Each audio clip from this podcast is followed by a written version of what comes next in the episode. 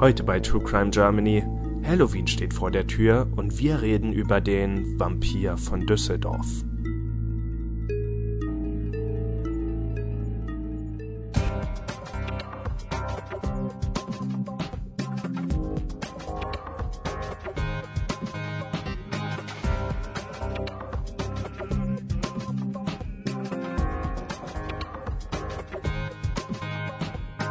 Es ist der 27.10.2016, Halloween steht vor der Tür und hier ist eine neue Ausgabe von True Crime Germany. Ich bin euer schauriger Moderator Toni und mit dabei sind außerdem der gruselige Christian. Hallöchen. Und der, jetzt fällt mir kein Adjektiv mehr ein, der, der, der besonders äh, einfühlsame Dominik. Der dämonische, dämonische Dominik, Mensch. Ja. Hallo. Lausig. Genau. Der, der Denom Denomische. Ich kann nicht mal mehr sprechen. Denunziant? Es ist, Denunziant. es ist heute alles sehr, sehr gruselig. ähm, aber weil fast Halloween ist, lassen wir alles so, wie es ist.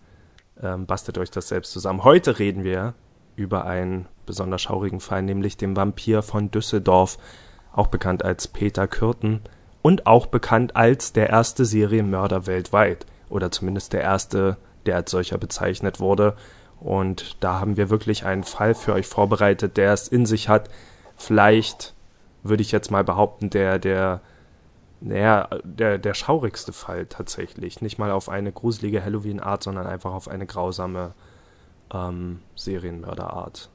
Vor allem tatsächlich vielleicht auch sogar der umfangreichste. Also wenn man das, wenn man den sich, sich, mit, sich mit der Person Peter Kürten ähm, beschäftigt und alle seine Taten, alle seine Dinge, die er, die er gemacht hat und vollbracht hat, hätte ich beinahe gesagt, hm. ähm, dann ist es einfach krass, wie, wie bestimmt ein Leben von Gewalt und Verbrechen sein kann. Ich glaube, ich habe sowas, sowas habe ich noch nie gelesen. Also das ist einfach krass. Das ist gefühlt, ja. hat dieser Mann jeden Tag eine Straftat vollbracht, wirklich. Ja, das ist wirklich unheimlich. Und das seit, seit jüngsten, mit, mit jüngsten Jahren ja schon begonnen, das muss man ja auch sagen. Er hat ja als Kind äh, schon, schon angefangen.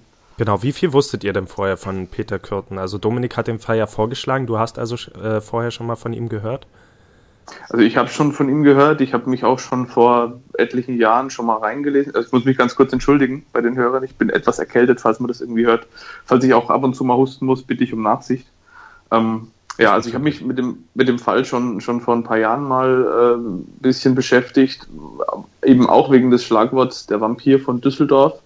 Das hat mich so ein bisschen interessiert. Der ist ja auch äh, popkulturell ab und an mal verarbeitet worden und ein bisschen ähm, als Inspiration, hat ein bisschen als Inspiration gedient für verschiedene Filme und andere Sachen. Und so bin ich eigentlich darauf gekommen. Und mich hat es auch, genau wie bei Chris, äh, fasziniert, dass ein Mensch, dass das Leben eines Menschen so extrem und, und so äh, umfangreich von Gewalt und von Verbrechen bestimmt sein kann. Ja. Von also, einer einzigen Person. Also es ist, äh, er hat genug, äh, er hat genug verbrochen, das würde für zwei Leben oder für drei Personen reichen, so ungefähr. Genau, wir sprechen heute übrigens auch über den frühesten Fall, über den wir bisher geredet haben. Wir reden hier nämlich von einem Zeitraum von 1883 bis äh, 1931. Und genau. ich kannte den Vampir von Düsseldorf vorher auch noch nicht, also beziehungsweise was heißt auch, ich kannte ihn wahrscheinlich als einziger vor, vorher noch nicht. Ähm, hab vielleicht mal irgendwo den Begriff gehört, aber Peter Kürten an sich jetzt nicht. Ich muss auch dazu sagen, dass der Name an sich, sein eigener Name, so so vergessbar ist und vielleicht auch seine, seine eigene Gestalt, dass ich direkt vor der, vor der Aufnahme Dominik wieder fragen musste, wie, wie hieß der eigentlich nochmal. Aber das könnte eben auch damit zusammenhängen, dass er so lange seine Taten durchziehen konnte, ohne irgendwo jemals so richtig aufzufallen. Also sein ganzes Erscheinungsbild bis hin zum Namen.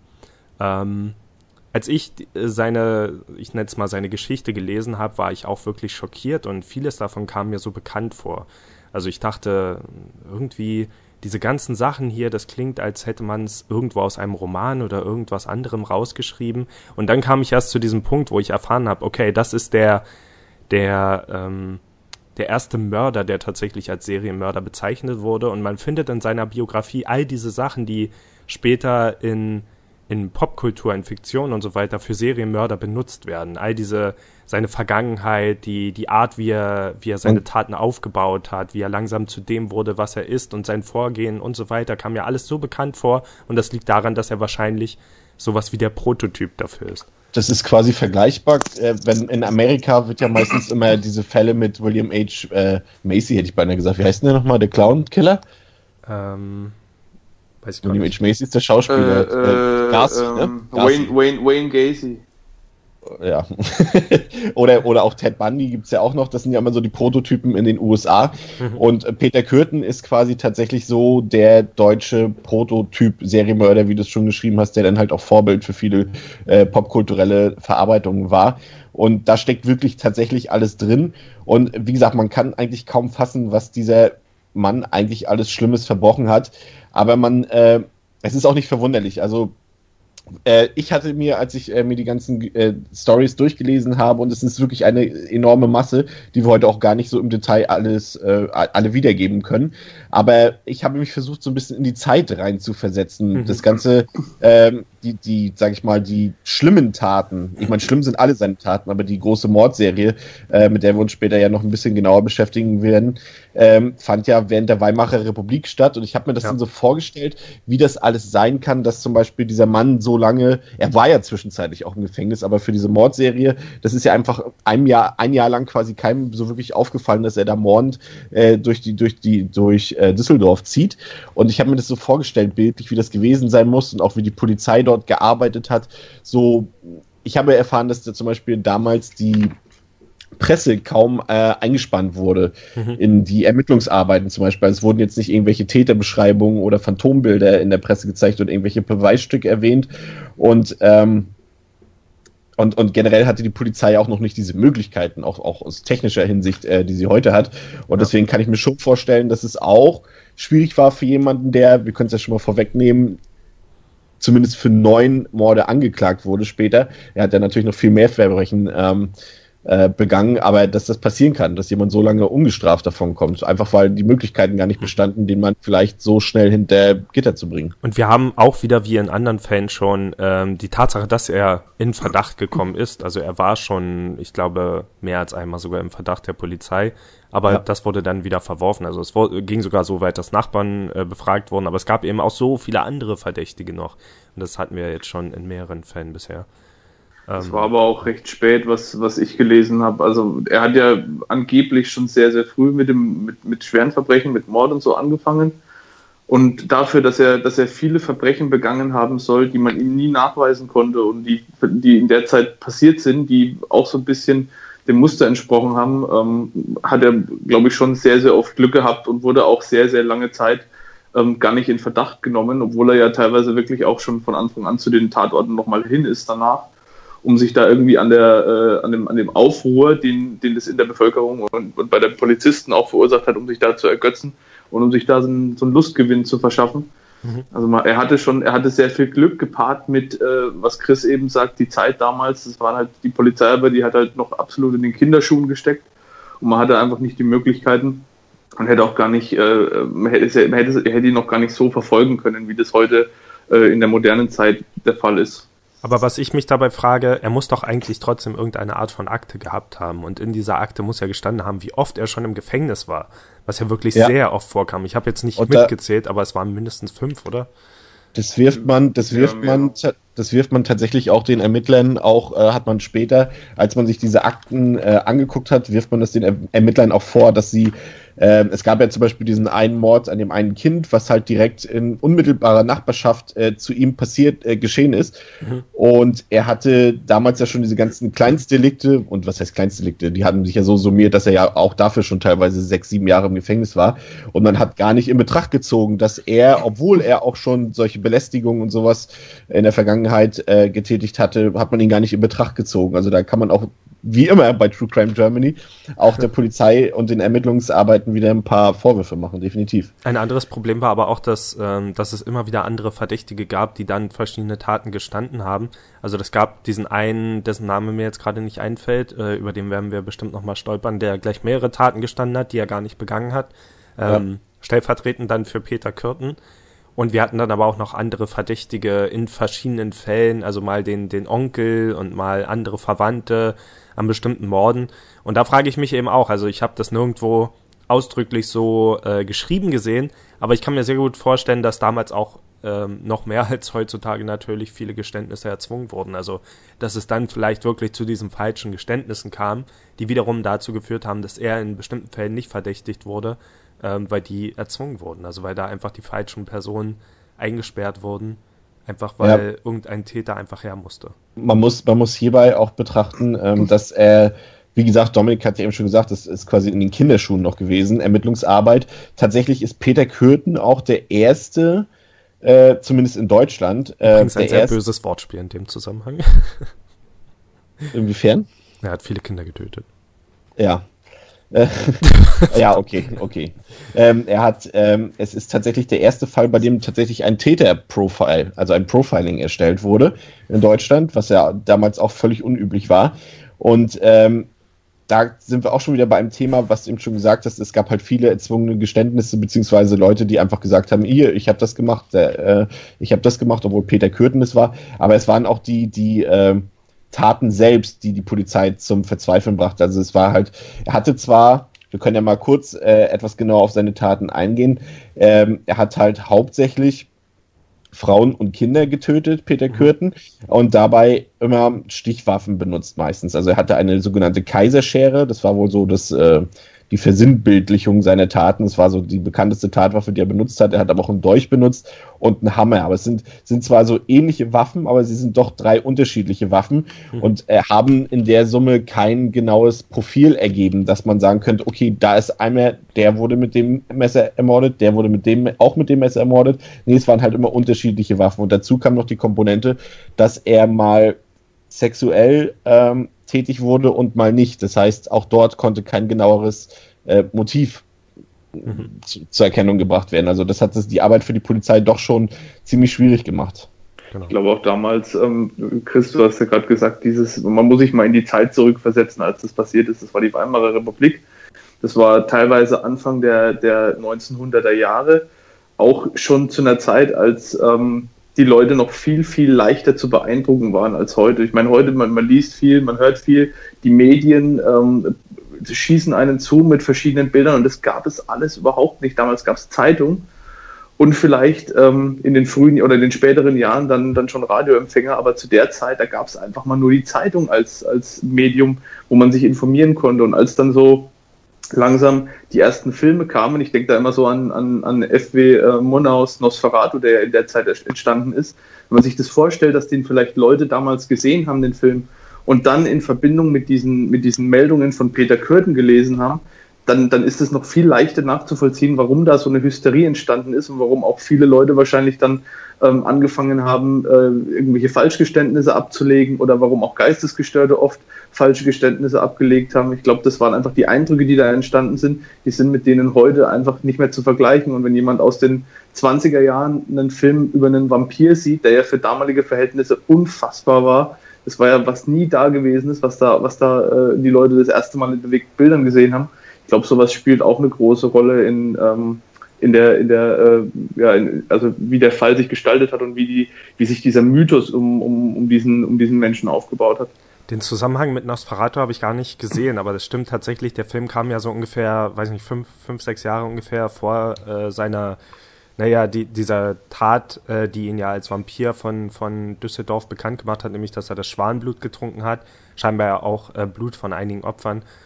Ich frage mich, ob es da irgendwelche Zusammenhänge gibt, also für ihn auch diese, diese Inspiration. Ich weiß nicht genau, ob jetzt jemand aus seinen, aus seinen Verhältnissen äh, ein, ein sage ich jetzt mal, üblicher Kinogänger war, aber eventuell könnte man da wirklich ähm, Verbindungen aufbauen. Also es gibt diese eine, diese eine Aussage, also es gab ja, es gibt ja tatsächlich noch ähm, einen Überlebenden, seine Opfer sozusagen, den es heute auch noch gibt, also vermutlich der letzte lebende Zeuge, der äh, Peter Kürten in Realität erlebt hat. Und ähm, da gibt es ein paar nette Artikel zu. Und da gab es auch noch ein paar Einblicke in ein paar Ermittlungsakten und so weiter. Und da stand zum Beispiel drin, dass äh, Peter Kürten tatsächlich äh, vom Blut sexuell erregt war. Also das war so, das war, äh, also die Inspiration kam jetzt vermutlich nicht unbedingt vielleicht von dem Film. Das war einfach sein Fetisch, Blut. Klingt aber unüblich, ja. weil ähm, seine, seine häufige, also das, was häufiger immer wieder berichtet wird, ist, dass er Frauen gewirkt hat. Ähm, und das, das war sein Liebesbekunden. Dieses Würgen war sein Liebesbekunden. Ja, aber eben, man hätte ja von jemandem, der, der vom Blut erregt wird, eher damit gerechnet, dass er eben irgendwelche, ich weiß nicht, was genau er machen könnte, aber eben um Blut zum Vorschein zu bringen. Und seine übliche Vorgehensweise beim Sex war ja eher das Würgen. Und ja. das, das finde ich, spricht so ein bisschen dagegen. Also, ich weiß das nicht. Hat er, hat er teilweise danach auch noch gemacht. Also, man liest da auch viel Widersprüchliches. In manchen, in manchen äh, Berichten liest man davon, dass er teilweise Sodomie betrieben hat mit toten Tieren, Sex hatte, dass er mit, mit seinen Opfern vor, vor dem äh, Tod Sex hatte, danach Sex hatte, dass er teilweise während des äh, Sex mit dem, mit dem äh, Opfer, mit dem toten Opfer Blut aufgenommen hat, was er dann wieder erbrochen hat. In anderen Fällen liest man, dass es da keine Belege dafür gab. Das ist, glaube ich, sehr schwierig, hm. das noch nachzuvollziehen, weil vieles hat er dann auch ja selber gestanden zum Schluss. Aber ähm, ich habe das auch gelesen, Chris. Das war, glaube ich, der, der äh, Mann, der dann von seinem Freund gerettet worden ist. Genau. Der dann irgendwie von seinem, wo der Freund dann kam und gesagt hat, lauf weg, ja. äh, geschrien hat, lauf weg. Und, und Peter Kürten ist dann auch ähm, getürmt. Das hat man übrigens auch schon sehr, sehr oft gesehen, dass Peter Kötten jemand war, der ähm, beim kleinsten, bei der kleinsten Störung sofort die Flucht ergriffen hat. Also das habe ich sehr oft gelesen. Er ist ja auch in vielen Fällen ähm, überrascht worden und konnte die Tat nicht zu Ende bringen, dass er dann angefangen hat, Frauen zu würgen, teilweise auf die eingestochen hat und dann aber überrascht worden ist und dann äh, fliehen musste, aber nie erkannt worden ist dabei. Die, ähm, die Frage, die ich mir stelle, und die, find, die werfe ich mal an den Raum, ähm, wir gehen ja gleich nochmal ein bisschen genauer auf seine Taten ein, aber wo du gerade bei dieses Thema ansprichst, ich habe mich die ganze Zeit gefragt, ob Peter Kürten jetzt eher ein sorgfältiger Mörder ist, der versucht, seine Spuren ähm, zu beseitigen, oder ob er eher ein fahrlässiger ist, weil er halt immer so viele Spuren übrig gelassen hat, dass er mehrfach den Tatort noch aufsuchen musste. Ich finde es eigentlich ziemlich interessant bei ihm, weil es wirkt so, er hat halt ähm, oft seine Taten begangen, ist dann ähm, in derselben Nacht oder am nächsten Morgen sofort wieder zum Tatort zurück und hat dort Sachen bereinigt und dann wieder was da vergessen und da vergessen. Aber es wirkte teilweise aber auch so, dass er, wie gesagt, man muss immer bedenken, wir schreiben äh, den Anfang den, des 20. Jahrhunderts. Ähm, da war es halt noch nicht so mit Spurensuche und Forensik etc., dass er sich aber auch wieder Gedanken gemacht hat, die vielleicht gar nicht so nötig waren unbedingt. Was findet, wie findet ihr das? Also ich denke, dass er eher ein gewissenhafter Mörder war, ähm, weil die seine Vorgehensweisen waren eben wirklich immer, er hat er war nicht unbedingt in dem Sinne impulsiv. Also er hat sich nicht auf irgendwelche Opfer gestürzt, wobei wir das auch hatten, dass er einfach mal einem Mann im Park begegnet ist und ihn einfach angegriffen hat. Also solche Sachen hatten wir auch. Aber vieles war eben, dass er immer wieder, immer wieder mit verschiedenen Frauen angebandet hat, immer ähnliche äh, Vorgehensweisen hatte, sie dann äh, eine bestimmte Entfernung weit weggelockt hat, beziehungsweise auch von potenziellen anderen Menschen weggelockt äh, hat und dann später zum Beispiel noch versucht hat, Leichen zu verbrennen. Ich glaube, das sind jetzt natürlich alles Spekulationen, aber dass, ähm, wenn man jetzt versucht, sich zumindest in die Zeit rein zu versetzen und in die Gedanken von Menschen zu der Zeit, dass für diese Zeit tatsächlich ähm, äh, ähm, sorgfältig war, weil du hast ja gerade gesagt, sowas wie Spurensicherung und so weiter kam noch gar nicht in den Sinn. Also ich denke, da war dieser Gedanke einfach nicht da, dass man irgendwas Bestimmtes mit einer Leiche noch machen muss, damit sie für immer verschwindet. Weil wenn er nicht mit der Leiche gesehen wird, dann kann es niemand mit ihnen in Zusammenhang bringen. Also warum soll er sich um die Leiche kümmern? Ich denke, also ich, ich sehe es, ich, ich, ich sehe es ein bisschen äh, zwiegespalten tatsächlich, weil, also ich glaube, er war massiv geistesgestört von Anfang an.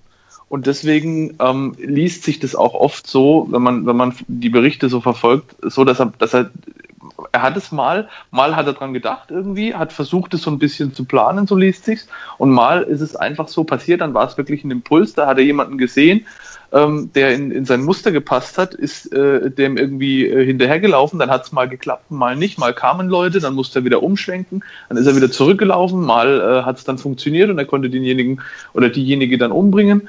Und ähm, mal ist er dann nochmal zum Tatort hin. Einmal hat er ja sogar ähm, irgendwie eine, eine äh, also hat eine Frau überfallen, die dann aber noch gelebt hat, die dann auch noch in ihre Wohnung gekrochen ist. Die hat er dann, da ist er dann auch noch mal hin, dann hat er die irgendwie in einer Baugrube versteckt, hat noch geguckt, irgendwie, ob man die von außen sieht, dann ist er wieder heim, dann ist er wieder hin, hat die verbrannt und also es ist, äh, wie Chris auch gesagt hat, in der Zeit, oder wie, wie du gesagt hast, Toni, ähm, in der Zeit war das, glaube ich, alles noch nicht so das Thema. Also da hat man sich, da musste man sich nicht wie heute, wenn man so eine Tat plant, erstmal ewig lang mit damit auseinandersetzen. Ähm, also so als gesunder Mensch macht man sich ja die Gedanken, ähm, was, was, wie muss ich vorgehen oder was muss ich machen, damit, damit man mir nicht auf die Schliche kommt und damit man den, diese, diese Tat nicht aufdeckt. Und damals war das, glaube ich, irgendwie einfach nicht so das Thema. Man musste sich diese Gedanken noch nicht machen. Und deswegen hat er sie sich in vielen Fällen wahrscheinlich auch einfach nicht gemacht und hat einfach nach, nach eigenem Gusto und nach äh, Lust und Laune dann einfach Leute umgebracht ohne sich da irgendwie großartig vorher drüber ähm, oder bewusst zu machen, wo kann ich das am besten machen, damit die Wahrscheinlichkeit entdeckt zu werden äh, gering ist. Ja, Was bei Kürten? Er hat ja recht letztendlich. Also ja. er wurde ja mit den meisten dieser Morde letztendlich nicht entdeckt. Wo er dann wirklich fahrlässig war, würde ich sagen, zum Beispiel im Zusammenhang mit seiner späteren Frau, die ihn ja immer wieder mit anderen Frauen erwischt hat, zwar nichts von den Morden wusste, aber eben schon, ähm, ja, sie hätte theoretisch zur Polizei gehen können, aus dem einen oder anderen Grund. Aber da muss ich man glaube, sich dann auch wieder in eine andere Zeit versetzen und sich fragen, hätte man eher der Frau oder dem Ehemann geglaubt. Ich glaube, dass das Kürten, das auch vielleicht auch das Besondere an ihm ist, eine extreme Außenwirkung gehabt haben muss, weil wir hatten zum einen schon am Anfang erzählt, dass er zwar öfter unter Verdacht stand, aber man hinter dieser gepflegten, freundlichen Erscheinung nie einen Mörder äh, vermutet hätte. Genauso muss es ja auch hier gewesen sein. Also ähm, seine hauptsächlichen oder ja, der Großteil seiner Opfer waren halt äh, weibliche Personen, Frauen aus jedem Alter, auch aus, aus Kindesalter teilweise. Und sie müssen ja auch, jetzt die Kinder nicht, aber zumindest die Frauen eine gewisse Hinneigung oder Zuneigung zu ihm empfunden haben. Mhm. Äh, zumindest auf den ersten Blick, weil die Frauen, es ist, wenn man sich die ganzen Abläufe mal ähm, durchliest, stellt man fest, dass es ja mehr oder weniger, er schleppt die Frauen ja ab. Mhm. Also sie, sie haben ja schon ein gewisses Interesse an ihm. Sie gehen ja, größtenteils sind sie ja alle freiwillig mit ihm mitgegangen, sei es in seine Wohnung, sei es in den Wald oder sei es woanders hin. Und da muss er ja schon eine gewisse Attraktivität auf die Frauen auch ausgestrahlt haben und hat sich so auch äh, das Vertrauen erschlichen, seine Opfer. Irgendwie seine Frau hat später berichtet, dass ihn viele Frauen auch äh, für 15 bis 20 Jahre jünger gehalten haben, weil er halt äh, sich geschminkt hat zum Beispiel. Ja, und er hat, glaube ich, auch seine, er, er hat ja selbst äh, behauptet gegenüber Frauen, dass er jünger wäre, als er eigentlich ist. Ja. Ähm, man kann sich übrigens auch Fotos ansehen von Peter Kürten. Ähm, ich würde sagen, Attraktivitätsgrad Grad mittelmäßig. Aber was man auf jeden Fall weiß, ist, dass er sich immer gepflegt äh, nach außen begeben hat und ähm, das vielleicht gut ankam. Ich glaube, das war auch der, einer der Gründe, weshalb man ihm nicht auf die Schliche kam. Das ist immer wieder angeführt worden, dass er halt ähm, wesentlich jünger aussah, als er war und dass die Leute natürlich, die überlebt haben, ihn auch als jünger beschrieben haben. Und deswegen hat man halt nach jemandem äh, Mitte 20 gesucht und nicht nach jemandem Ende 40 äh, oder Mitte 40, der, der er dann tatsächlich war. Und ähm, er hatte auch viel Glück. Es wurde auch von dem Ermittler, der hat dann auch irgendwie zum Ende hin noch gesagt, das ist fast schon satanisches Glück, was er hatte weil er eben so oft eigentlich schon hätte entdeckt werden müssen und überführt werden müssen, aber immer hat irgendwas äh, dazu geführt, dass er eben doch davon kommen konnte. Und er wurde ja auch oft gesehen, aber irgendwie hat ihn dann niemand so genau beschreiben können. Dann haben ihn die Leute zu, als zu jung eingeschätzt. Dann mal wieder ähm, ist er mal am Tatort gewesen und ist dann äh, wäre fast gefasst worden, ist aber dann durch irgendeinen Zufall auch wieder ähm, entkommen. Also es ist unglaublich zu lesen, dass jemand so viel, jemand mit so viel Boshaftigkeit in sich, dass der so viel Glück haben konnte, über so viele Jahre hinweg. Ja, das stimmt.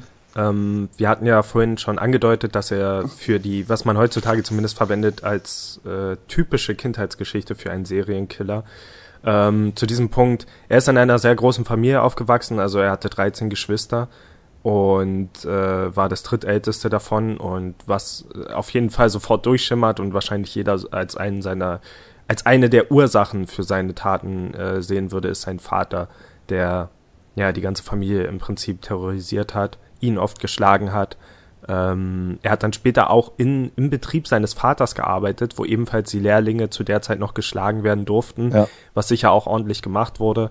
Ähm, und, und, wir reden, ich, ja. ich unterbreche dich kurz, und wir reden hier tatsächlich nicht von dieser, von diesem, was früher ja, wenn man ehrlich ist, ja tatsächlich zu dieser Zeit wahrscheinlich üblich war, dass halt dem Vater ja mal die Hand ausgerutscht ist, etc.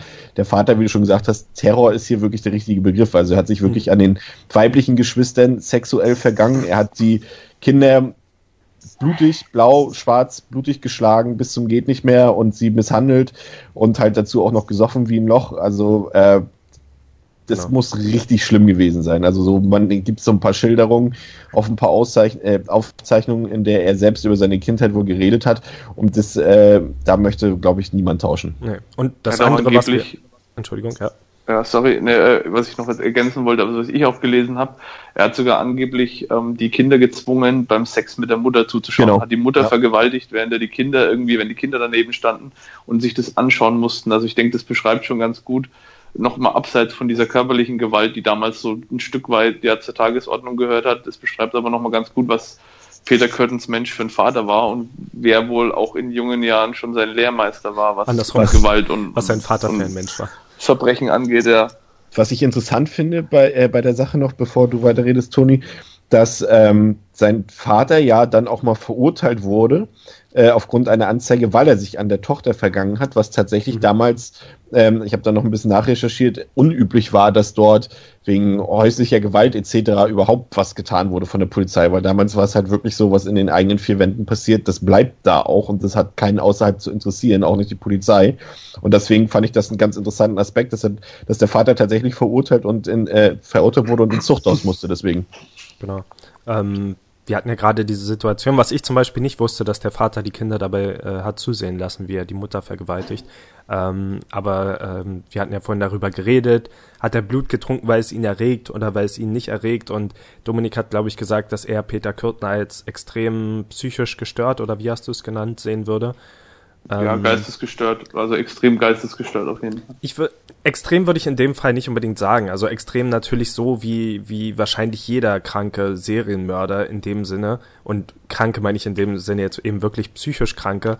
Ähm, aber ich denke, auch die, die Frage eben, ob ihn das Bluttrinken erregt oder nicht, hängt natürlich davon ab, überhaupt, äh, welche, welcher psychologischen Strömung glaubt man jetzt. Also glaubt man Freud, dann ist ja sowieso jede Handlung des Menschen irgendwie äh, sexuell ähm, begründet. Und ich glaube, das kann man hier dann eben auch sagen. Also das gehört sicher auch dazu. Und auch all seine anderen Taten kann man natürlich auf diese Art begründen. Also irgendwo muss natürlich dieser, dieser Instinkt herkommen. Ähm, und, und dieses, dieses Verlangen überhaupt töten zu wollen und das in verschiedenen Situationen auch tun zu müssen. Man kann ja jetzt nie sagen, dass er aus irgendeinem Grund in die Ecke gedrängt wurde, jemanden töten zu müssen. So war es nicht. Und er hat, glaube ich, einmal hat er, glaube ich, ein Opfer, das entkommen ist, nochmal aufgesucht oder vielleicht sogar gar nicht. Also in mhm. dem Sinne handelt er schon irgendwie aus Instinkt heraus, weil er eben so ein bestimmtes Verlangen hat. Und all diese Sachen finden wir eben wirklich hier wieder. Ähm, ich will nur dieses extrem psychisch gestört abgrenzen, weil das natürlich auch nochmal so eine juristische Sache ist. Also wenn man jetzt sagt, er ist extrem gestört, dann könnte man wieder sagen, äh, ist er überhaupt dafür verantwortlich, was er tut? Also nachgewiesen, nachgewiesen wurde es ja, äh, um mal kurz vorwegzugreifen, mhm. dann später bei der Verurteilung wurde ja gesagt, dass er eben keinerlei Anzeichen, also offiziellerweise von äh, Geisteskrankheit etc. hat und dass er voll verantwortlich für seine Taten ist. Ähm, ja, widerspricht sich so ein bisschen, aber ich denke mal, wer so viele Straftaten begeht, der kann halt nicht klar im Kopf sein. Ich meine, und das würde die Sache, wenn, dann nur eigentlich noch grausiger machen, wenn er das halt wirklich bei vollem Bewusstsein und mit voller Absicht und ohne irgendwie, dass irgendwas in seinem Kopf falsch läuft, äh, äh, äh, macht. Also das würde es eigentlich nur noch grausiger machen. Aber genau das will ich also abgrenzen. Also es geht gar nicht darum, ob in seinem Kopf muss natürlich irgendwas falsch laufen, dass er dieses Verlangen zu töten hat, aber ich glaube schon, dass er alles bei vollem Bewusstsein getan hat. Also da will ich dieses nee, nee, das ja, war falsch psychisch, ja. psychisch extrem gestört, würde ich in dem Sinne abgrenzen, seine, seine Vorgehensweisen. Also dass er wirklich Frauen, mit Frauen erst angebandelt hat und gewartet hat bis zu dem Mord. Er war eben nicht rein impulsiv. Also es ist nicht so, dass er in einer Art Trance gehandelt hat oder aus plötzlicher Wut heraus. Aber das kam eben ein, zwei Mal vor, nee, aber. Nee. Ja. Warte mal, er hat, äh, also ich finde, da muss ich jetzt, würde ich jetzt widersprechen, weil man mir erkennt eben doch, dass er doch sehr impulsiv und oft sehr spontan handelte, weil er manchmal innerhalb von einer Nacht. Mehrere zufällige Opfer angegriffen hat. Wenn es bei dem nicht geklappt hat, ja okay, dann schnell den nächsten halt. Genau. Also, dass es halt nicht so, mhm. so bedacht war, ja. dass er wirklich gesagt hat, okay, der ist jetzt geflohen, egal, gehe ich ein paar Straßen weiter, okay, da ist der nächste, bringe ich halt die um. Also das kam ja. tatsächlich mehrfach vor, dass er innerhalb einer Nacht aber, zwei, drei Mal versucht hat, jemanden umzubringen. Aber ich glaube, das war nicht aus irgendeinem Kontrollverlust heraus, sondern aus dem gleichen Grund, warum jemand, der vielleicht eine gewisse, ähm, wie nennt man das, eine Essstörung hat, unbedingt, oder na, das ist schon ganz übertrieben, einfach ein ganz normaler, äh, weiß ich nicht, Samstagabend, wo jemand besonders viel Alkohol getrunken hat und dann unbedingt einen Hamburger äh, von McDonalds haben will. Und dann mhm. ist das McDonalds geschlossen oder er findet es nicht und muss unbedingt woanders was essen.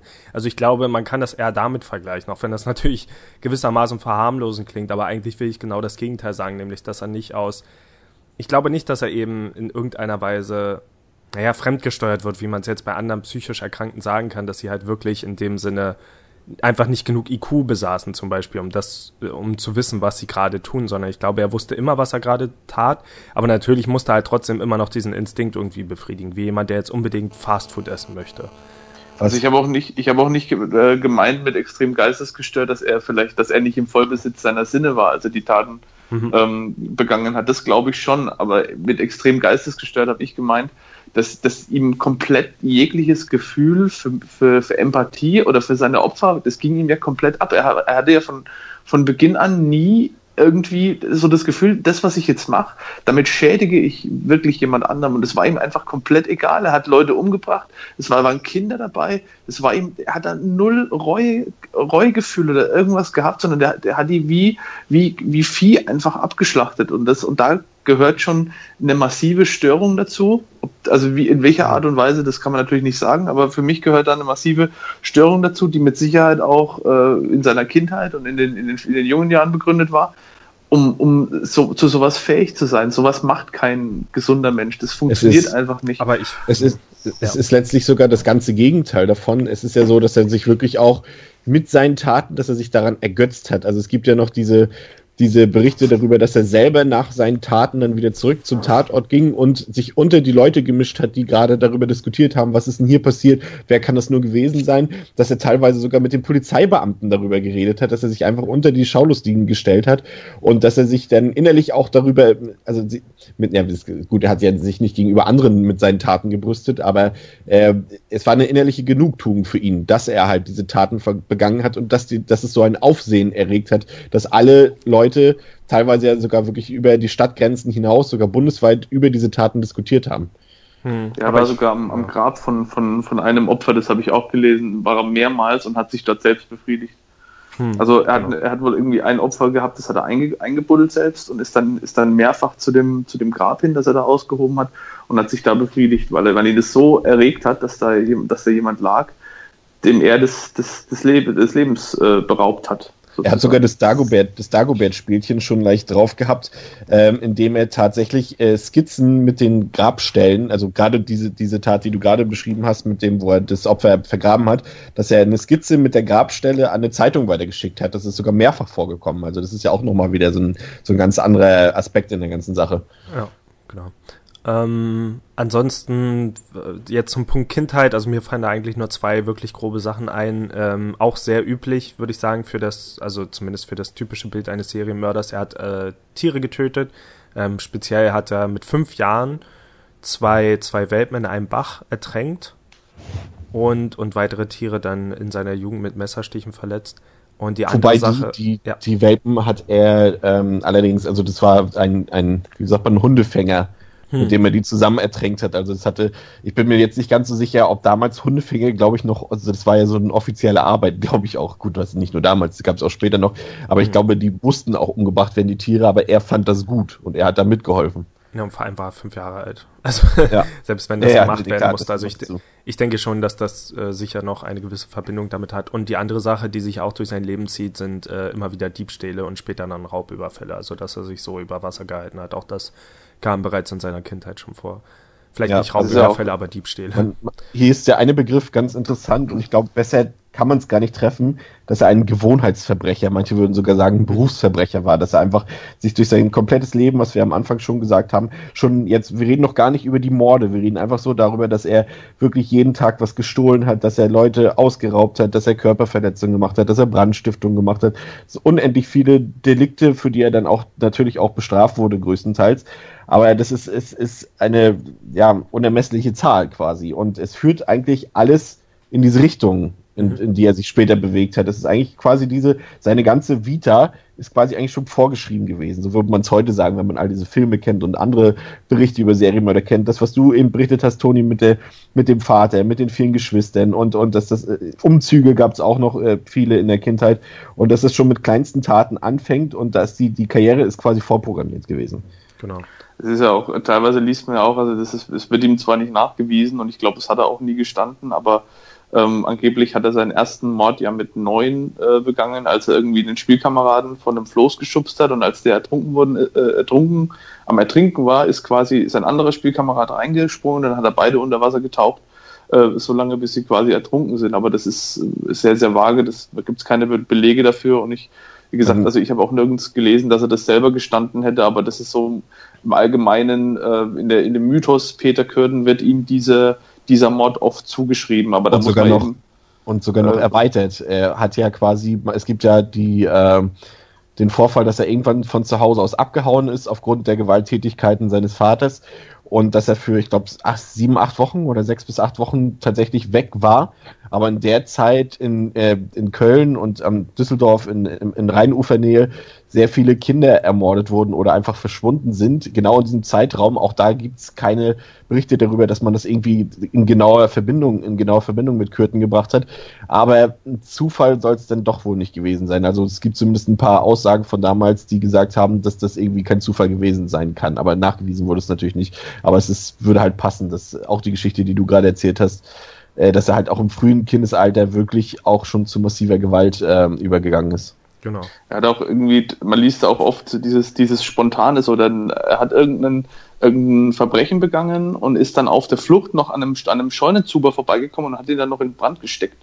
Ja. Also so das, das liest man auch oft, dass er dann irgendwie, äh, sei es aus Ablenkung oder sei es, weil er irgendwie da gerade vorbeikam und sich gedacht hat, na, kann ich jetzt noch ein Streichholz äh, reinschmeißen. Aber auch so dieses, diese, na, es hat sich noch eine Gelegenheit aufgetan, das war das, was Chris vorher gesagt hat, die nehme ich doch jetzt einfach mal noch mit. Jetzt habe ich heute äh, nur zwei Leute umgebracht. Da hinten sehe ich aber irgendwie einen, einen Scheunenzuber mit, mit äh, trockenem Heu drin. Dann stecke ich den einfach noch an. Vielleicht schlafen da ein paar Obdachlose drin oder so. Also so die, er hat einfach alles, er hat alles mitgenommen, was in irgendeiner Art und Weise gegen das Gesetz verstoß, verstieß. Genau. Ja, und dann kam ja halt, ähm, darauf gehen wir jetzt vielleicht mal doch noch ein bisschen genauer ein, ähm, das berühmte Jahr 1929, wo er dann, ähm, er war dann halt wie gesagt im Gefängnis für diese ganzen kleineren Straftaten, die er begangen hat, na, quasi täglich, ähm, bis er dann ähm, 1929 dann irgendwann nach einer achtjährigen Haftstrafe wegen Körperverletzung und wegen äh, Brandstiftung etc. freigelassen wurde, begann er dann seine richtige Mordserie. Was ist denn da genau passiert? Also am, am 2. Februar 29 ging es los. Das war der erste Mord, der überliefert äh, wird. Da ähm, hat er in Düsseldorf eine Frau umgebracht, die hieß Apoll äh, Apollonia Kühn. Man kennt auch an dem Namen die Zeit schon. Ähm, und zwar hat er die mit einer Schere erstochen. Also er, hatte, er hat mehrfach auf sie eingestochen und hat da wohl, ist da wohl in so eine derartige Raserei verfallen, dass er da wirklich äh, auf die eingehackt hat und das äh, mit, mit, so, mit so einer Wucht, dass die Spitze von der Schere im, im, im, im Schädelknochen stecken geblieben ist und abgebrochen ist. Ja, und das, das ganze Jahr hat sich ja dann quasi wirklich so durchgezogen, dass er einen Mord nach dem anderen begangen hat. Äh, man, man, ich, ich scheue mich quasi schon fast davor, da genau ins Detail zu gehen, weil diese Beschreibungen ähm, der, der Opfer, der Verletzungen und, und dem, was da passiert ist, teilweise echt grausig sind und abartig sind. Äh, möchte ich eigentlich schon fast gar keinem zumuten. Jedenfalls hat er es in, dieses, in diesem Jahr nur in dem Jahr 1929 auf satte neun Morde gebracht und hat bis zu seiner Verhaftung dann später im Mai, glaube ich, noch 30 oder was war das, 20 oder 30 weitere Überfälle gestartet, die alle auch mit Mordabsicht geschehen sind. Und äh, dabei ist er halt immer mit spitzen Gegenständen vorgegangen, Schere durch und vorzüglich halt auf Frauen, aber was halt auch das, das krank ist, halt auch wirklich auf fünfjährige Kinder teilweise gegangen ist. Ich weiß, einen habe ich mir da nochmal rausgepickt. Das war ähm, da hat er auf einem Feld äh, zwei Kinder, die gerade irgendwie von einem Volksfest gekommen sind, aufgegriffen. Eins war 13, eins war 5. Und er hat das eine Kind halt zum Zigarettenholen geschickt, hat es dann äh, mit ins Feld äh, gezogen, hat ihm die Kehle durchgeschnitten und hatte da, glaube ich, auch sogar versucht, das Blut zu trinken von dem einen Kind. Und dann kam halt das andere Kind zurück und hat es halt auch umgebracht, so einfach so aus dem Nichts heraus. Und das ist schon echt krass. Also das hat mich dann auch schon selber persönlich auch beim Nachlesen ziemlich bewegt und ergriffen, muss ich ganz ehrlich sagen. Das war auch das, was du gesagt hast, Toni. Ähm, der erste Mord, das war, äh, hast du vorhin kurz angesprochen, dieser äh, Geisteskranke, dieser Schwachsinnige, wie man damals gesagt hat. Das war aber so ein stadtbekannter ähm. Verrückter, nenne ich es jetzt einfach mal, Johann Stausberg hieß der, der hat sich zu der Tat, zu dem ersten äh, Mord an Apollonia Kühn, hat er sich äh, bekannt direkt danach. Also der hat gesagt, ich war das, ich habe die Frau umgebracht und natürlich hat die Polizei damals gesagt, ja klar, macht Sinn, so, ne? damit ist der Fall auch für uns erstmal erledigt und es lange Zeit war überhaupt nicht klar, dass die Frau von, von Peter Kürten umgebracht worden ist. Das hat man erst im Nachhinein festgestellt, als man äh, sein Geständnis aufgenommen hat und als er dann gesagt hat, ja, die habe ich auch umgebracht, äh, unter anderem. Und dann hat man diese, diese Scherenspitze, ähm, konnte man das nachvollziehen, dass die Schere abgebrochen ist und dann hat man das äh, sozusagen im Nachhinein ihm noch zuschreiben können. Aber das hätte, wenn, wenn mhm. Kürten selber das nicht gesagt hätte, hätte ihm diese Tat auch kein Mensch äh, angedichtet, weil es eben ein anderes Geständnis da gab. Du Zumal er ja auch, du hast das ja. gerade so gesagt mit, ähm, er hat das gesagt und die Polizei hat dann gesagt, ja, nehmen wir so, aber ich glaube er, also ich kann mir eher vorstellen, außer da gibt es jetzt wirklich viel mehr Informationen dazu, er war eben der, der, der Schwachsinnige in der Stadt, sage ich mal so in Anführungsstrichen, und die Polizei hat sich ihn geschnappt und dann ein Geständnis aus ihm rausgepresst. Also das wäre für mich jetzt das wahrscheinlichere. Das klingt logisch. Szenario. Es gibt ja auch diesen, diesen einen, äh, die Geschichte von Dürrenmatt. Ähm, es geschah am helllichten Tage, wurde ja später auch ein paar Mal verfilmt. Da ist ja auch so dieses Klischeebild, ähm, ja, okay, da wurde jetzt ein Kind umgebracht ähm, und da ist aber einer, der, den eigentlich keiner mag, den, der gehört nirgendwo zu, der streift hier durch die Gegend, der hat sie nicht alle, der ist ein bisschen irre und der ist natürlich immer der, gerade zu der damaligen Zeit, äh, immer der Hauptverdächtige gewesen. Und wenn der dann auch noch ein Geständnis abgibt, übrigens auch wie in dem Film dann, und, und, und der, ich habe jetzt den Namen vergessen, wie heißt der noch, Dominik? Der Geisteskranke? Johann Stausberg. Genau, der hat ja sogar insgesamt drei äh, Morde von Kürten das, auf seine Kappe genommen das ist halt das, wo ich, wo ich dann denke, ich meine, das, was Toni äh, sagt, macht schon Sinn. Natürlich hat man sich damals mit Sicherheit oft solche Leute in Anführungszeichen geschnappt und hat gesagt, okay, du gestehst jetzt, damit wir hier einen, äh, einen vorzeigbaren ähm, Mörder haben.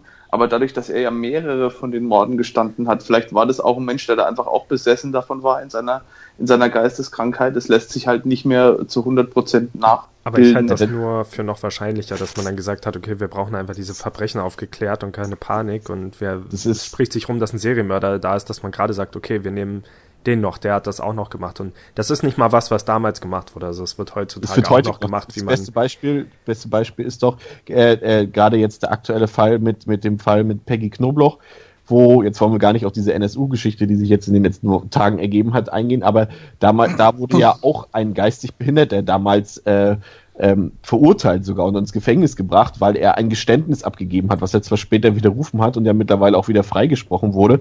Aber auch da äh, ist halt immer die Frage, wie sicher ist denn ein Geständnis? Ich meine, jeder kann ein Geständnis abgeben, aber das heißt ja nicht automatisch, dass es wahr ist und unter welchen Umständen das äh, überhaupt zu dem Geständnis kam. Und das wird hier, wie Toni schon gesagt hat, sicherlich ganz gut gepasst haben, wenn da jemand sagt, hier, äh, ich war's und, und, und, und dem ist es so, so, so, sowieso zuzutrauen. Also halte ich auch ich auf Tonys Seite.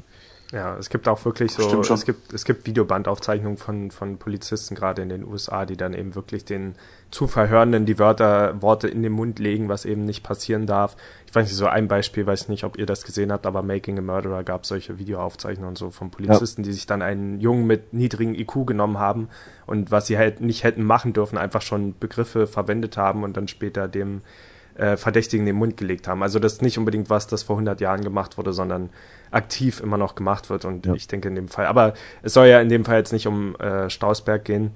Ähm, deswegen zurück zu äh, unserem, unserem Peter. Das klingt auch schon wieder so verharmlosend. Uns, unser Peter. Zu unserem Vampir.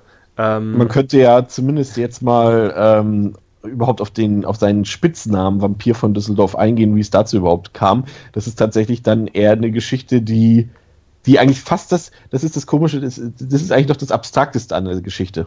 Mhm. Finde ich. Also an, an, dieser ganzen Vita von Kürten und wie er zu dem Namen Vampir von Düsseldorf kam, ist tatsächlich einfach nur, dass er, äh, ich weiß nicht, wo war es, wo wurde er nochmal erwischt? Er wurde ebenfalls erwischt, als er einen Schwan getötet hat, er hat ihm die Kehle genau. durchgeschnitten und dann. Im Düsseldorfer Hofgarten war das. Genau, und dann tatsächlich das Blut von diesem Schwan getrunken hat. Er hatte ja, ähm, das ist halt so eine Sache, das ist ihm nachgewiesen worden. Bei der anderen Sache streiten sich die Leute drüber. Er soll ja angeblich auch ähm, zwei bis dreimal versucht haben, seinen menschlichen Opfern Blut zu entnehmen. Ähm, aber da streiten sich halt die Historiker so ein bisschen drüber. Es gibt wohl angeblich äh, genaue Beweise dafür, aber ich habe auch heute noch äh, bei den letzten Recherchen auch wieder gelesen, dass es dafür keine genauen Beweise gibt, aber ähm, er hat zumindest Interesse gehabt daran. Also das lässt sich, glaube ich, nicht abstreiten. Ich glaube, chronologisch war es auch so, dass er zuerst versucht hat, einem Opfer, äh, von einem Opfer das Blut zu trinken, gemerkt hat, okay, das funktioniert irgendwie nicht so richtig, also einfach, ja. einfach rein praktisch gesehen, und dass er daraufhin dann eben das mit dem Schwanküken Schwanküken oder einem Schwan. Es gibt irgendwie noch eine Geschichte mit einem Schwanküken auf jeden Fall, bei dem er es äh, angeblich auch Nee, doch, es war ein Küken, genau. Dass er sich da eben gedacht hat, ähm, hier ist es vielleicht leichter, hier kann man das probieren und dann angeblich später nochmal bei Menschen probiert hat. Also es klingt erstmal merkwürdig, warum sollte er sich jetzt gerade einen Schwan nehmen und dran denken, warum, also ich probiere jetzt einfach mal das Blut, aber er hat es eben scheinbar vorher schon bei Menschen probiert und nicht geschafft. Ähm, Bevor es untergeht, ähm, also diese, das ist jetzt so rein faktisch, damit wir es auch komplett haben, also diese Mordserie 1929 war ähm, tatsächlich jetzt nicht sein, sein erster Mord. Also seinen ersten Mord hat er tatsächlich schon 1913 gemacht, als er einen Einbruch begangen hat und dabei ein neunjähriges Mädchen dann ermordet hat. Und da war auch schon diese, diese ähm, Merkmale, die Dominik beschrieben hat, dass halt auch da dann wieder an den Tatort zurückgekehrt ist, um die Gespräche zu belauschen. Und ähm, das war dann das, wo es nachher in der Familie eher ganz viele Verdächtige gab und Kürten selbst nie in Verdacht gekommen ist, weil es halt so viele Indizien gab, dass irgendjemand anderes dafür zuständig war. Aber ähm, auch hier, das soll jetzt eigentlich nur nochmal unterfüttern, das wirklich sein ganzes Leben. Also ich, ich komme einfach nicht über den Gedanken hinweg, dass ein Mensch wirklich so sein kann, dass sein Lebensinhalt das Verbrechen ist. Also es ist ja nicht mal so, als hätte er jetzt großartig ähm, eine Bank überfallen, wo man sagen könnte, okay, der will seinen Lebensunterhalt damit finanzieren oder so mafiamäßig. Mhm. Es ist ja so, es sind ja so viele verschiedene Delikte, dass es äh, kaum zu greifen ist, finde ich, weil du, du erkennst ja kein Motiv drin. Was ist jetzt, ist es jetzt ähm, der sexuelle Lustgewinn, den er sich dadurch verspricht, aber warum hat er dann wiederum dann irgendwelche Gebäude angezündet oder Einbrüche gemacht oder einfach Leute nur verletzt? Also es ist so, ich finde, die hm. Person Kürten ist nicht greifbar für mich als was Verbrecher. Das, was das sogar noch mehr untermauert, ist ja, dass er ähm, 1923 diese Auguste Scharf geheiratet hat, die selbst vorbestraft war wegen Totschlags mit einer Schusswaffe. Also selbst dort, da selbst bei der Wahl seiner, seiner Ehefrau, und das passt ja schon zu diesem Charakter nicht mal unbedingt, dass er sich sesshaft macht, aber die Frau, die er sich aussucht, die ist eben selbst auch wegen Totschlags vorbestraft. Er ist damit sogar hausiert. Er ist damit mhm. hausiert und ist in Kneipen gegangen und hat gesagt, hier, guck mal, meine Frau, die saß schon im Zuchthaus wegen Mordes etc. Also da war er sogar stolz drauf auf die Tatsache. Umso merkwürdiger, dass er dann eben wie der, der, der, naja, der, der nette, harmlose Ehemann in der Nachbarschaft wirkte ich glaube, bei ihm muss man, muss man so ein bisschen differenzieren, weil er hat ja lange Zeit auch sich mit Einbrüchen quasi seinen Lebensunterhalt finanziert, ähm, als er immer mal wieder im Gefängnis war und dann wieder rausgekommen ist. Und gerade auch bei seinem ersten Mordfall, da hat er dann irgendwie, hat er ja sein Taschentuch verloren mit den Initialen PK. Und das war auch wieder so dieses, dieses Glück, was er hatte. Dann hatte natürlich zufällig der Vater des Opfers einen äh, Bruder, der äh, Peter Klein hieß, hm. natürlich auch PK-Initialien hatte und äh, der sich vorher noch irgendwie mit, mit ihm gestritten hat und ähm, äh, gesagt hat, er wird was tun, was niemand je vergessen wird und also es, deswegen war er da der, der Hauptverdächtige. Aber so das hat sich, das hat sich dann so, so durchgezogen und so richtig ähm, bewusst geworden oder das, das erste Mal ist er ja wirklich in, äh, in Erscheinung getreten. Offiziell, das war eben diese Mordserie. Deswegen ähm, haben wir da vorhin von dem ersten Mord gesprochen, aber natürlich war das bei weitem nicht der erste Mord, den er je begangen hat, sondern das, das war halt einfach der erste Mord dieser, dieser Mordserie, für die er dann berühmt und berüchtigt geworden ist. Das Interessante, finde ich, ähm, ist ja, dass er bei all dem Glück, ähm, äh, bei all diesen glücklichen Umständen, die auch dazu geführt haben, dass er halt nie ergriffen wurde und so weiter, dass ausgerechnet ein kurioser Zufall dann aber auch für seine Ergreifung dann gesorgt hat, 1930. Genau. Ähm, und zwar reden wir hier vom, welchem Datum eigentlich? Ich habe hier den 14. Mai, war das der Tag seiner Ergreifung? Ähm, das muss ich gerade selber kurz überlegen. Also es war auf jeden Fall so, dass er ähm, ein Mädchen wieder angegriffen hatte und sie hatte ähm, ihrer Freundin berichtet äh, über diesen Vorfall. Also das, also das Mädchen konnte fliehen, aber hat ihrer Freundin einen Brief geschrieben, in dem sie davon berichtet, ah, ja. dass ein Mann sie angegriffen hat, etc. Und sie hat den Brief abgeschickt, aber der ist dann kurioserweise dann in einem anderen Briefkasten gelandet, bei einer anderen Familie. Und diese Familie hat dann sofort der Polizei Bescheid gesagt und hat gesagt, okay, Leute, hier ist was passiert. Mhm. Und gefasst wurde er äh, übrigens am 24. Mai 1930. Genau. Am 14. war der Übergriff auf das Mädchen, das dann den Brief geschrieben genau, hat. Genau, das war die Maria, Maria Butlis. Mhm. Äh, und auch da kam es dann auch wieder, es war auch wieder alles nicht so einfach, wie man denken könnte. Es gab äh, hier zwei Opfer, da kam noch ein späteres Opfer dazu, die den Täter theoretisch hätten identifizieren können. Und dann haben wir wieder das, was wir letztes Mal bei Lutz Eigendorf hatten, dass ähm, dort jemand einfach vorgeladen wird von der Polizei hm. aber einfach nicht hinkommt und es keine Konsequenzen erstmal hat. Also in diesem Fall, letztes Mal war es ja der eine äh, Stasi-Mitarbeiter, der dann einfach nicht vorgesprochen hat und hier war es ähm, Kürten selbst, der vorgeladen wurde von der Polizei und damit eigentlich nur vorgewarnt wurde. Ich meine, das muss man sich vorstellen. Äh, da ist, äh, da gibt's zumindest schon mal zwei Zeugen, die behaupten, hier ist jemand, der uns angegriffen hat, der uns ermorden wollte. Und die fragen ihn höflich, könnten Sie vielleicht mal aufs Revier kommen? Wir hätten da mal ein paar Fragen. Übersetzt heißt das, äh, Kollege, wir haben dich auf dem Kicker, hau doch mal ab. Hm. So kann man sich das auch übersetzen. Und das ist so, das sind so Sachen, die verstehe ich immer nicht. Aber, aber man kann sich eben auch übersetzen als äh, hier zwei, ich, ich versuche es jetzt mal in der Sprache zu sagen, zwei Weibsbilder haben gesagt, du hättest was gemacht, du bist aber ein netter, netter Herr in unserer Gesellschaft, okay, ja. nochmal an. Ähm, die zwei Frauen hier wollen dir was unterstellen. Also das sind, das sind natürlich alles wieder Mutmaßungen, aber es würde natürlich es passt in die Zeit. In die Zeit. Ja, genau. Das stimmt. Ähm, ja, aber letztendlich kam es dann tatsächlich zu der Verhaftung und zu einer Gerichtsverhandlung. ähm, ich glaube, gelesen zu haben, dass er letztendlich auch seine Taten bereut hat. Also er hat natürlich über vieles berüchte, äh, berichtet, aber er hat zumindest gesagt, dass ihm letztendlich leid tut. Er hat eingesehen, dass er der Todesstrafe nicht entgehen kann und so weiter. Ja, also aber er hat auch erst, er hat aber auch erst ähm, Reue gezeigt, als dann das Urteil gefällt ja. wurde. Also vorher hat er ursprünglich, also sofort, als er verhaftet wurde, hat er ja seine, hat er ja ein allumfassendes Geständnis abgeliefert, aber als es dann zum Prozess kam, hat er erstmal gesagt, nee, nee, nee, nee, es gab eigentlich nur diese Fälle, wo es hier diese zwei überlebenden Personen gab. Da habe ich vielleicht einen Mord versucht, aber selbst einen Mord begangen habe ich nie. Also das hat er sofort wieder ähm, äh, abgestritten. Mhm. Hat dann aber später dann, dann ist doch zugegeben, aber erstmal hat er es doch schon abgelehnt. Und ähm, es gab dann halt die auch die ärztlichen Untersuchungen, die sind natürlich jetzt nicht so umfangreich, wie das heute gemacht wird mit Psychiater etc. Aber man konnte ihm zumindest eine sadistische Neigung nachweisen und ihm auch die volle Verantwortung geben. Das Thema hatten wir ja vorhin schon. Es gab halt keine nachgewiesenen Geisteskrankheiten oder irgendwelche äh, Formen von Störung. Das äh, kann man natürlich darauf ähm, schieben, dass es vielleicht damals auch viele Krankheiten noch nicht so klar waren, gerade was so das Thema Geisteskrankheiten angeht. Das hatten wir auch schon mal in der alten Episode. Aber zumindest rein auf dem Papier war er vollkommen geistig und auch äh, physisch gesund und deswegen auch ähm, voll verantwortungsfähig dafür und wurde dann zum einen für diese neun Morde auch neunmal zum Tode verurteilt am 22. April 1931 und für die ganzen Versuche, die er auch noch unternommen hat, gab es nochmal 15 Jahre obendrauf. Also er sollte die Todesstrafe kriegen und die wurde auch vollzogen am 1.7.1931 durch Hinrichtung mit einem Fallbeil. Mhm. Klingt ja schon mal abstrakt. Da fand ich es interessant. Das hat jetzt eigentlich an sich mit dem Fall nichts zu tun, aber ich habe dann noch mal ein bisschen weiter gelesen äh, bezüglich dieser Todesstrafe und dieser Hinrichtung mit dem Fallbeil.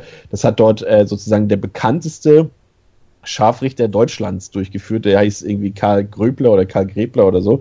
Und ähm, der war tatsächlich bekannt. Also er war so berühmt als Scharfrichter, dass er wirken konnte, dass er für sämtliche Hinrichtungen in ganz Norddeutschland alleine verantwortlich sein sollte. Also ich weiß nicht, ob ihr den Fall Fritz Hamann kennt. Der geht ja auch so in diese Richtung. Mhm. Peter Kürten wurde auch schon mehrfach verfilmt etc. Es war ja auch sozusagen ein berühmter, bekannter Serienmörder in Deutschland und den hat er zum Beispiel auch ähm, getötet im Sinne der Todesstrafe. Wollte ich nur mal als Randnotiz, weil es ganz interessant war. Ja. Das ist halt, das muss man sich mal überlegen, dass es sowas halt gab als Beruf, ein Scharfrichter. Da, da, da, merken wir, in welcher Zeit wir uns befinden.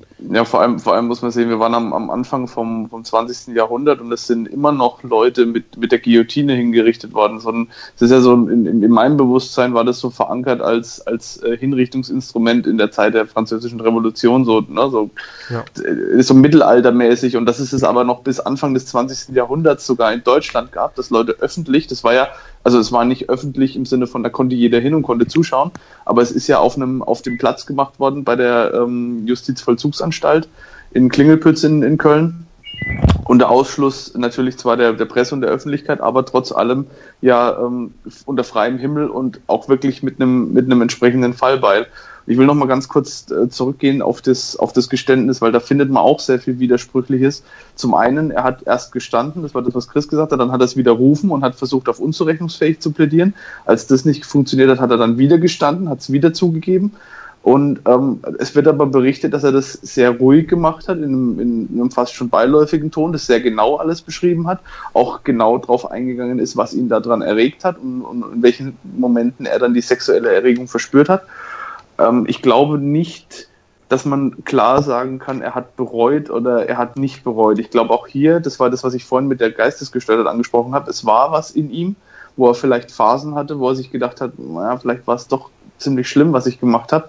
Aber ich glaube auch, dass es, dass es einen großen Teil in ihm gab, der einfach, der das nicht, der da nicht fähig war, das zu bereuen, der gesagt hat, okay, ich habe das gemacht und er hat ja teilweise auch die, die Gesellschaft versucht, dafür verantwortlich zu machen. Er hatte gesagt, ich ich, meine Taten sind ein Produkt eurer Gesellschaft. Ich war im Zuchthaus fast mein ganzes Leben lang und anstatt mich zu heilen von meiner, in Anführungszeichen, Krankheit, von meinen Verbrechen, hat es das nur schlimmer gemacht. Und das war auch angeblich der Grund, weshalb er hauptsächlich Unschuldige, also Kinder und Frauen, sich ausgesucht hat, weil er beweisen wollte, dass die Gesellschaft mit ihrer äh, Zuchthaus-Mentalität ähm, damals, wir stecken die Leute äh, in, in, in, in einen Kerker und sperren die so lange weg und lassen die teilweise angeblich auch, er wurde schlecht behandelt und wurde geschlagen und wurde im, angeblich auch im Zuchthaus belästigt und, und vergewaltigt und was auch immer. Und das hat er alles dann ähm, darauf geschoben und hat gesagt, ihr habt mich, ich bin ein Produkt eures Systems, ihr habt mich zu dem gemacht, was ich bin und jetzt verurteilt ihr mich dafür äh, verurteilt ihr mich als das Monster, was ihr selbst geschaffen habt. Das finde ich auch einen, einen, ganz interessanten Aspekt, dass er quasi diesen die, den Weg nochmal gegangen ist und das, den Spieß umgedreht hat und gesagt hat, ihr seid schuld dran, dass diese Taten passiert sind. Ich bin nur das Produkt von dem, äh, zu was ihr mich gemacht habt. Ja. Was, was, ja. Hm. Mach du. Ich will nur noch mal kurz was äh, im, im Sinne der Korrektheit einfach nur sagen, weil wir gerade über die Guillotine geredet haben. Also ich wusste auch nicht mehr, äh, nicht, dass die zu der Zeit noch eingesetzt wurde. Allerdings nur, nur mal ein bisschen klug zu scheißen, weil Dominik jetzt gerade gesagt hat, es ist eher was Mittelalterliches, aber in dem Sinne ist es ja eigentlich erfunden worden, worden, gerade als Gegenstück zum, zum Mittelalter oder beziehungsweise in der französischen Revolution, um eben so eher als Teil der Aufklärung als ein, ähm, äh, wie nennt man es, Vollstreckungsinstrument, das gerade nicht viel Leid verursacht und schnell geht. Also in dem Sinne ergibt es schon irgendwie Sinn, dass das zu der Zeit noch verwendet wird, weil es ja eben gerade ein, ein äh, Tötungsinstrument ist, das schnell den Tod herbeibringen soll und nicht umgekehrt. Also ich sage jetzt mal weniger barbarisch als Methoden, die ja, im Mittelalter benutzt wurden für das, für das Opfer vielleicht, aber die, die, die, den Symbolcharakter, den das hat, den, dem kann man dem, dem der Sache nicht absprechen. Also es ist, ein, es ist eine symbolische Sache, jemanden mit einem Fallbeil hinzurichten. Das ist einfach, weil es ist eine komplette Konstruktion, die nur darauf ausgelegt ist, jemanden den Kopf abzuschlagen. Ja, aber das hat man sauber sonst in der zwar. Zeit Erschießung finde ich jetzt auch nicht gerade. Also das finde ich sogar noch krasser, muss ich sagen.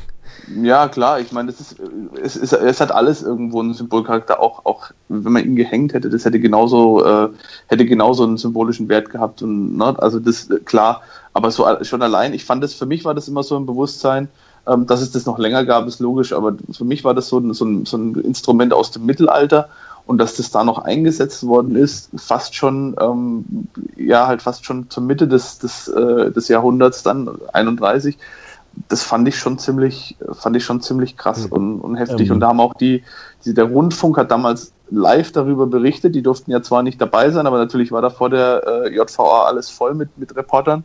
Und es war auch ein riesengroßes Ereignis, wo auch die Leute entsprechend entgegengefiebert haben, weil natürlich die, die hatten alle Angst, die Bevölkerung war, war hysterisch und, und man war froh, dass der jetzt endlich gefasst war, dass man wieder in Ruhe nach draußen konnte, dass man die Kinder wieder draußen spielen lassen konnte. Und das war natürlich ein, ein, ein massives Highlight, dann äh, die Enthauptung von, von diesem Menschen dann möglichst hautnah über den Rundfunk dann mitzuerleben.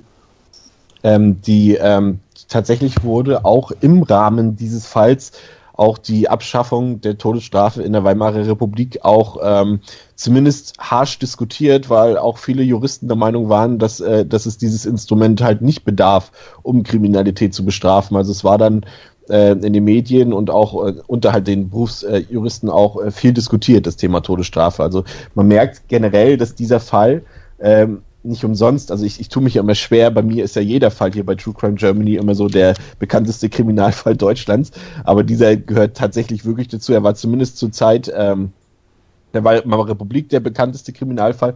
Und was wir jetzt hier alles schon zusammengefasst haben, wir haben die Thematik Todesstrafe jetzt am Ende drin gehabt.